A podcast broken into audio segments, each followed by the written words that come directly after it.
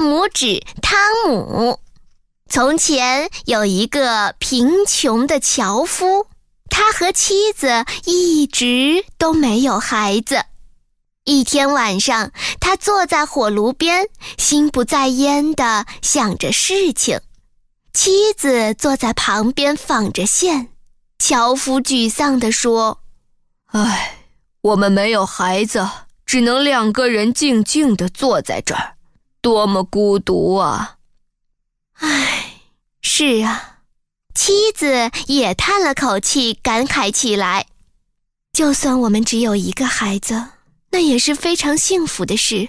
即使这个孩子只有拇指那么大，我们也会全心全意的爱他。不久，他们的愿望实现了，樵夫的妻子生下一个小男孩儿。小男孩的身体非常健康，但是只有大拇指般大小。因此，大家都叫他大拇指汤姆。尽管他们让他多吃东西，可他就是不长高。不过，这个小家伙是一个聪明的孩子，很讨人喜欢。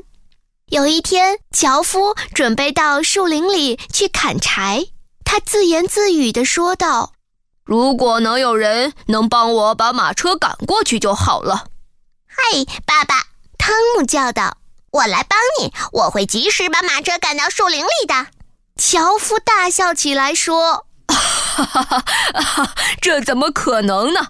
你连马的缰绳都够不着呢！”爸爸，没关系的。汤姆说：“只要妈妈把马套好，我就待在马的耳朵里，告诉他往哪条路走。”樵夫只好答应。好吧，那就试试吧。说完，一个人先到树林里去了。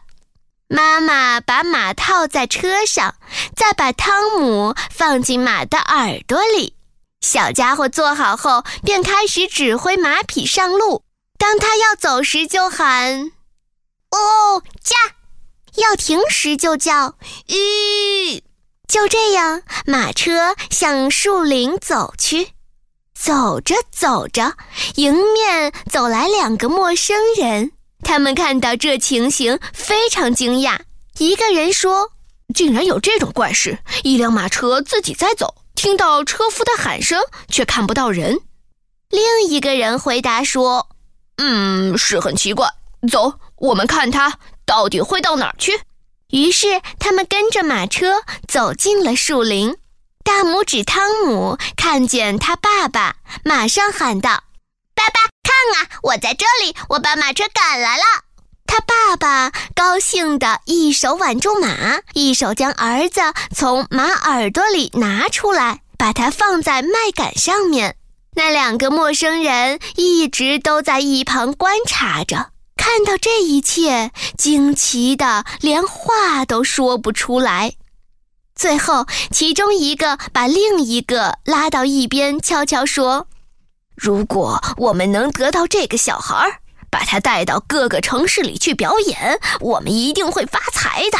我们去把他买下来吧。”于是，他们走到樵夫面前，对他说：“能把这个小家伙卖给我们吗？我们会好好对待他的。”樵夫犹豫地说：“他是我的心肝宝贝。”他比世界上所有的银子和金子都要值钱的多，但聪明的汤姆听到他们的对话后，马上爬到他爸爸的肩上，悄悄地对他说：“爸爸，把钱拿着，让他们带我走，我很快又会回到你身边的。”樵夫最后才非常不情愿地同意把汤姆卖给这两个陌生人。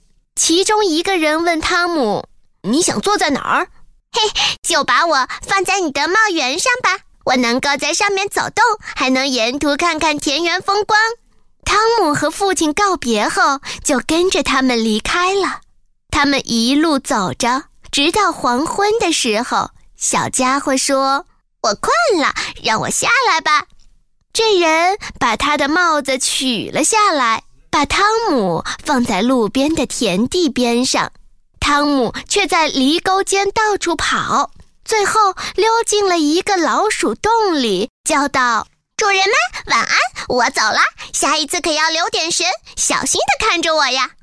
他们马上跑过去，把手杖捅进老鼠洞，折腾了好一阵子，还是没能抓到汤姆。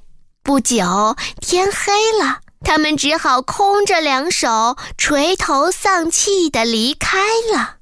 汤姆确定他们已经离开后，从洞里爬了出来，看见外面那么黑，便自言自语说道：“天这么黑，在这种田地里走多危险呀！一不小心脖子都会摔断的。”幸运的是，他找到了一个大的空蜗牛壳，他兴奋地说道：“谢天谢地，我现在能在这里面好好的睡上一觉了。”说完，就爬了进去。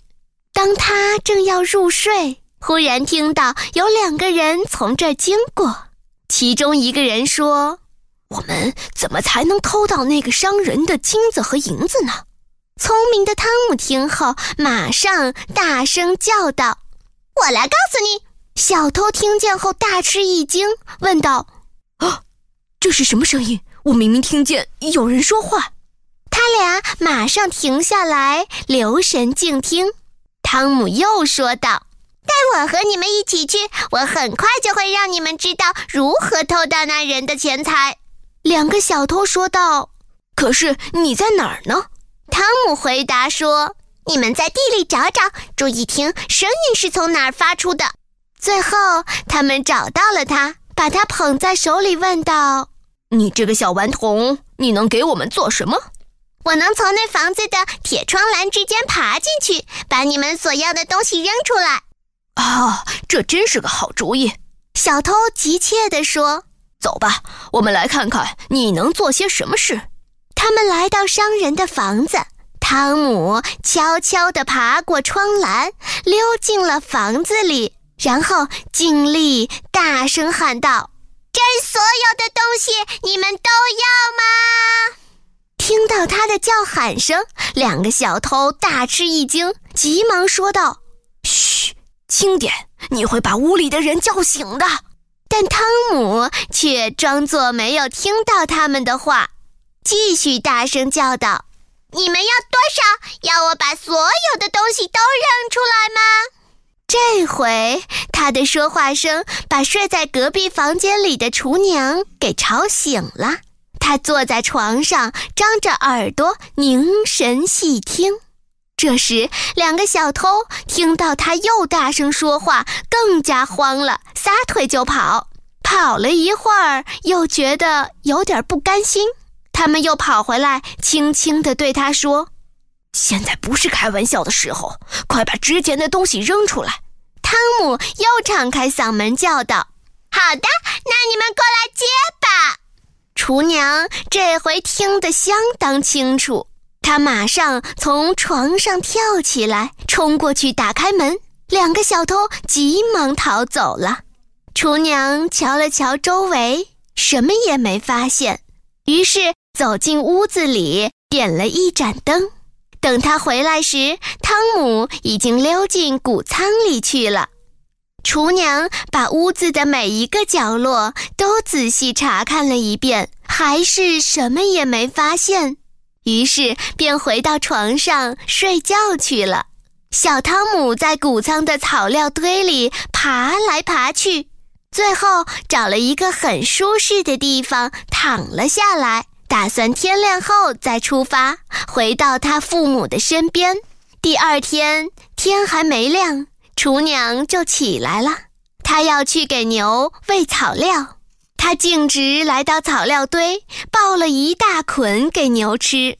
小汤姆在这捆草里睡得正香，完全不知所发生的一切。牛慢慢地吃着，竟连草带小汤姆一起卷进了嘴里。等他醒来时，他已经到了牛的嘴里。小汤姆真是太不幸了！天哪！小汤姆叫了起来：“我怎么滚进磨粉机里了呀？”他很快发现自己是在牛嘴巴里了。为了不让自己被牙齿咬碎，他不得不小心躲避。最后，他与草料一起进了牛胃，来到牛的肚子里面，他什么也看不见。他感叹道：“这地方太黑了，他们一定是忘记在这房子里设窗户了，太阳光射不进来。可是点一根蜡烛也不赖呀。”这时，更糟糕的事情发生了。草料进得越来越多，空间越来越少了。情急之下，他放声大叫：“不要再给我送草料来了！不要再给我送草料来了！”这时，在一旁挤牛奶的厨娘听到说话声，又看不到人，而且这声音和他昨天晚上听到的声音一样，他吓得从凳子上跌了下来。连挤奶的桶也给打翻了，他慌慌张张地跑到主人那儿说：“先生，先生，那牛在说话。”可他的主人并不相信。随即，他与厨娘一起来到牛栏，刚走进来，小汤姆又叫道：“不要再给我送草料来了！”主人一听，也吓了一大跳。他认为这条母牛一定是中邪了，急忙叫人把牛杀了。牛被杀死后，牛胃被扔到了外面的粪堆上。汤姆听到外面没有动静了，才吃力地从装满了草料的牛胃里往外爬。当他费了九牛二虎之力，刚刚把头伸出来时，新的灾难又降临了。